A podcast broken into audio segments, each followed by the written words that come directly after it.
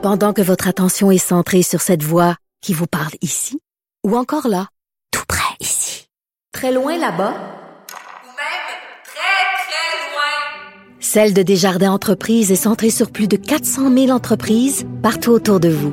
Depuis plus de 120 ans, nos équipes dédiées accompagnent les entrepreneurs d'ici à chaque étape pour qu'ils puissent rester centrés sur ce qui compte, la croissance de leur entreprise. Même avec un masque, c'est impossible de le filtrer. Vous écoutez Martino. Cube Radio. Le gouvernement du Québec va payer des hackers s'ils trouvent des bugs informatiques sur les systèmes du gouvernement dans l'espoir de rehausser la sécurité et trouver les vulnérabilités de ses actifs. On va payer des bandits, des hackers qui rentrent dans les systèmes, ça n'a pas de bon sens. On va parler avec Patrick Mathieu, cofondateur du Hackfest et expert en sécurité informatique. Salut Patrick. Salut, ça va? Ça va très bien. Euh, mon collègue et ami Alexandre Moraville-Wallet vient de me dire que Apple fait souvent ça. Par exemple, lorsqu'ils sortent un nouveau gadget, là, un nouveau iPhone, euh, et ils disent, écoutez, le premier hacker qui va trouver une faille, on lui donne un million de dollars. Tiens, euh, c'est le genre d'affaires qu'ils font, effectivement. Exact, exact. Puis euh, le Canada puis le Québec sont, sont très en retard là-dessus.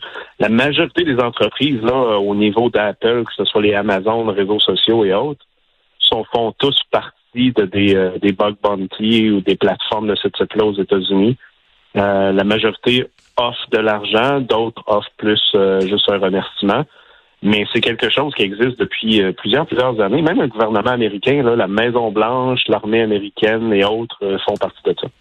Ah oui, donc euh, vous autres, ça fait longtemps que vous attendez ce genre de programme-là. J'imagine que ce que le gouvernement du Québec a annoncé, c'est une bonne nouvelle pour vous.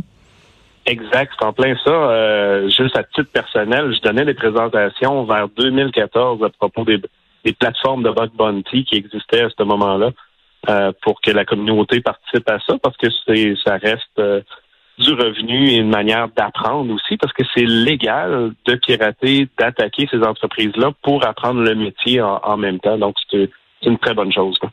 Mais tu sais, euh, bon, ce que Alexandre me disait là, tantôt, le Apple qui donne un million de dollars euh, aux hackers qui trouvent une faille. Euh, tu sais, les hackers, c'était la, la, la, journée de Star Wars cette semaine. Il y a des gens qui sont du bon côté de la force et des gens qui sont du côté obscur de la force. est-ce qu'ils donnaient, est-ce qu'ils donnaient le million de dollars, même si c'était des méchants hackers qui, des fois, rentraient dans les systèmes informatiques pour semer le trouble?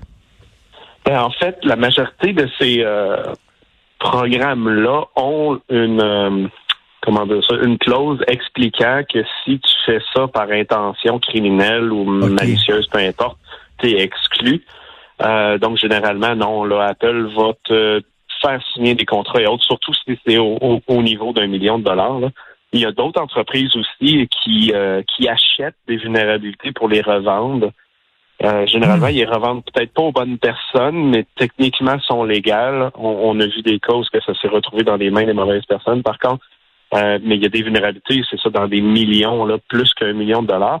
Parce que trouver une vulnérabilité dans un iPhone, euh, c'est pas comme trouver un, un, un, problème sur un site web du gouvernement. C'est une recherche qui peut prendre six mois, 12 mois à plusieurs personnes. Ah ouais. Donc, donc au final, là, un million peut-être qui ne vaut pas énorme, tant que ça quand tu divises à une vingtaine de personnes sur un an. Là. Écoute, Patrick, euh, la sécurité informatique, tu es un expert là-dedans. Euh, on peut jamais s'asseoir sur nos lauriers en disant bon, ben voilà, mon entreprise, le système informatique est correct parce que il y a tout le temps quelqu'un qui va pouvoir le contourner. Puis là, il faut que tu reconstruises un autre mur. Puis là, ils vont contourner ce mur-là. Puis il faut que tu en construises un autre. Il me semble que c'est un work in progress infini. Oui, puis c'est 100% l'objectif et euh, comment dire ça? Ce que les entreprises doivent faire aujourd'hui, c'est leur défi. Il faut qu'ils rendent la sécurité informatique par défaut dans nos systèmes.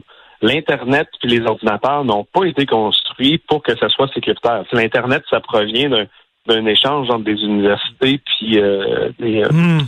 les, les, militaires. Puis le concept était 100% ouvert. Ça n'a pas été pensé pour que ça soit une banque fait des transferts d'argent plus tard publiquement là, accessible à des millions de personnes. Donc, par défaut, aujourd'hui, notre Internet, c'est la voiture des années 1800. Il y a à peine un frein dessus, il n'y a pas de ceinture de sécurité, puis ni pas de coussin gonflable. c'est une excellente image. puis c'est, c'est, la job des experts en sécurité de, de, de rendre ça, de rendre ce système-là qui était qui, qui promettait l'ouverture euh, tout azimut, de le rendre un peu plus euh, un peu plus euh, sécuritaire, c'est ça? Exact, parce que ce qu'il faut comprendre, c'est que la majorité des, personnes qui travaillent en, informatique, évidemment, ont passé par les cégeps, universités, peu importe les, les écoles, au niveau de la programmation ou des réseaux. Puis l'enjeu qu'on a, c'est que euh, si c'est pas la majorité, voire presque toutes ces formations-là, n'ont pas ou n'avaient pas de euh, concept de sécurité. Donc, quand on apprend à développer, faire de la programmation, l'objectif, c'est de créer quelque chose. Mais ce n'est pas de le créer de manière sécuritaire et hmm. inclure la vie privée dedans.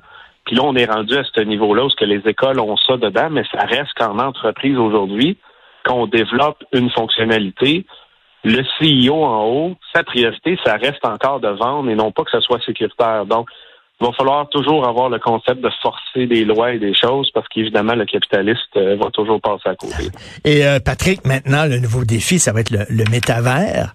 Le métavers, cet univers infini, euh, parallèle. Il va y avoir des entreprises qui vont être présentes sur le métavers, j'imagine. Donc, ça veut dire des vols de documents. Ça veut dire que tu vas pouvoir entrer dans la, la version virtuelle d'une entreprise pour voler des documents. Donc, c'est encore plus de sécurité informatique là, à, assurer? En fait, ça revient au même concept. Il va falloir que ces environnements-là soient créés avec la sécurité, la vie privée, etc. Ce qui, euh, comme on vient de dire, ne sera sûrement pas le cas à 100% Donc oui, c'est un risque de plus, mais en fait, c'est une méthode de plus. C'est une nouvelle technologie. Et toute nouvelle technologie, généralement, a les mêmes risques qu'avant. C'est juste qu'ils sont présentés d'une manière hmm. différente. C'est la même chose que nos, euh, nos réfrigérateurs ou nos laveuses sécheuses qui ont le Wi-Fi aujourd'hui, euh, qui fait sa mise à jour de son de son euh, frigidaire aujourd'hui pour qu'il soit la dernière version sans aucune vulnérabilité. Je connais pas vraiment personne qui fait ça. Donc par défaut, ça risque d'être non sécuritaire. on a vu des, des, des, réfrigérateurs envoyer du spam ou faire partie de des réseaux d'attaque. Fait qu'imaginez hein? des frigidaires? à ce niveau-là. Oh, oui, tout à fait. Qu'est-ce qu'il envoyait, quoi? De, la glace ou quoi? Ben, en fait, ce qui est drôle, c'est que ça reste un ordinateur. Tu sais, c'est un petit écran qui, regarde s'il t'a du lait, s'il t'en reste plus, euh, peu importe. Là. Euh, mais ça reste un ordinateur. Cet ordinateur-là est connecté sur le sans-fil qui est sur Internet. Fait que si quelqu'un le, contrôle, ben, il peut euh, processer du code dedans. Puis ce code-là, ben, il envoyait du spam, puis il faisait faire de l'argent à d'autres. Certains font euh, des vont miner des bitcoins et des choses comme ça dans ces systèmes-là. C'est l'utilisation finalement de l'électricité du CPU là, de ces machines-là, peu importe lequel. Mais, mais, là, tu sais, les maisons intelligentes où, euh, mettons, tu es dans, dans l'auto, puis tu peux faire couler ton bain, puis pour qu'il soit chaud quand, quand tu arrives. Quelqu'un pourrait, euh, mettons, un, malfaisant, un voisin qui t'aime pas, il peut faire couler le bain, puis des, des, des, trucs comme ça, puis tu as des dégâts d'eau dans la maison, mais ça se pourrait, là. Ben oui, tout à fait. J'ai même vu des, des, des fours euh, qui peuvent être partis à distance. Là. Fait que Ça pourrait même créer un feu à ce moment-là. Euh, c'est sûr que le risque est plus faible parce qu'il faut que tu attaques une maison à la fois, évidemment. Fait que généralement, c'est via le, réseau sans fil. S'il y a un mot de passe qui est pas très bon dessus, c'est votre nom, votre adresse, votre numéro de téléphone, ce qu'on voit un petit peu trop régulièrement, là, euh, ben, les personnes vont rentrer dans votre réseau sans fil puis faire des niaiseries dessus. c'est sûr que c'est pas la majorité du monde qui sont à risque de ça, mais quelqu'un qui est, qui est connu, tu sais, si on parle de, vous tous autour de votre table, ou des compagnies, euh, des CEO d'entreprise, des choses comme ça, c'est sûr que c'est à risque. Mais mhm. l'autre point de vue, c'est si l'entreprise, que toutes ces caméras ces systèmes-là se connectent dessus, se fait pirater, ça veut dire que tu as accès à un million de fours à distance. C'est dans ces envergures-là qu'il faut penser. Et euh, ils vont payer combien, les hackers? Ils ont dit qu'ils vont les payer. Est-ce qu'ils ont, ils ont sorti oui, un ben, Présentement, euh, le, programme, je suis allé le voir, le minimum, admettons qu'on trouve quelque chose qui n'a pas vraiment d'importance, là, c'est 50 dollars, fait que c'est juste pour te donner euh, dans le dos dire merci. Euh, puis sinon, de, de, une vulnérabilité qui est considérée faible. Donc, le, le but, c'est qu'on faut décrire le niveau de criticité de la vulnérabilité. Si c'est faible, je pense que c'est 150, ça va hmm. jusqu'à 1500. Et dans certains programmes qui vont être considérés plus sensibles, là, on parle de l'identité numérique et autres qui s'en viennent, ça va aller jusqu'à 7500. Ah, ouais. Ben, le 7500 fait quand même du sens euh, parce que je participe puis je connais d'autres plateformes. Généralement, ces plateformes-là vont recommander plus que 5000 pour quelque chose de critique. Fait qu'ils sont pas trop dans le champ. Euh, mais évidemment, c'est pas les millions d'Apple, c'est pas les 50 000 ou les 30 000 que même Shopify là, à, à Ottawa fait. Là. Ouais. OK, ben merci. Ben, si ça peut rendre les services plus sécuritaires, pourquoi pas? Merci beaucoup, Patrick Mathieu. Merci, bon week-end. Patrick Mathieu, cofondateur, c'est tout le temps intéressant de se parler, cofondateur du Hackfest et expert en sécurité informatique. C'est Benoît qui prend la relève dans une demi-heure. Il y a notre rencontre. Merci à l'extraordinaire équipe avec qui je travaille, qui me rendent moins niaiseux.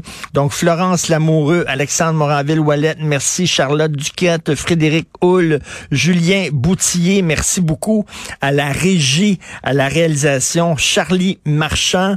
Euh, passez un excellent week-end.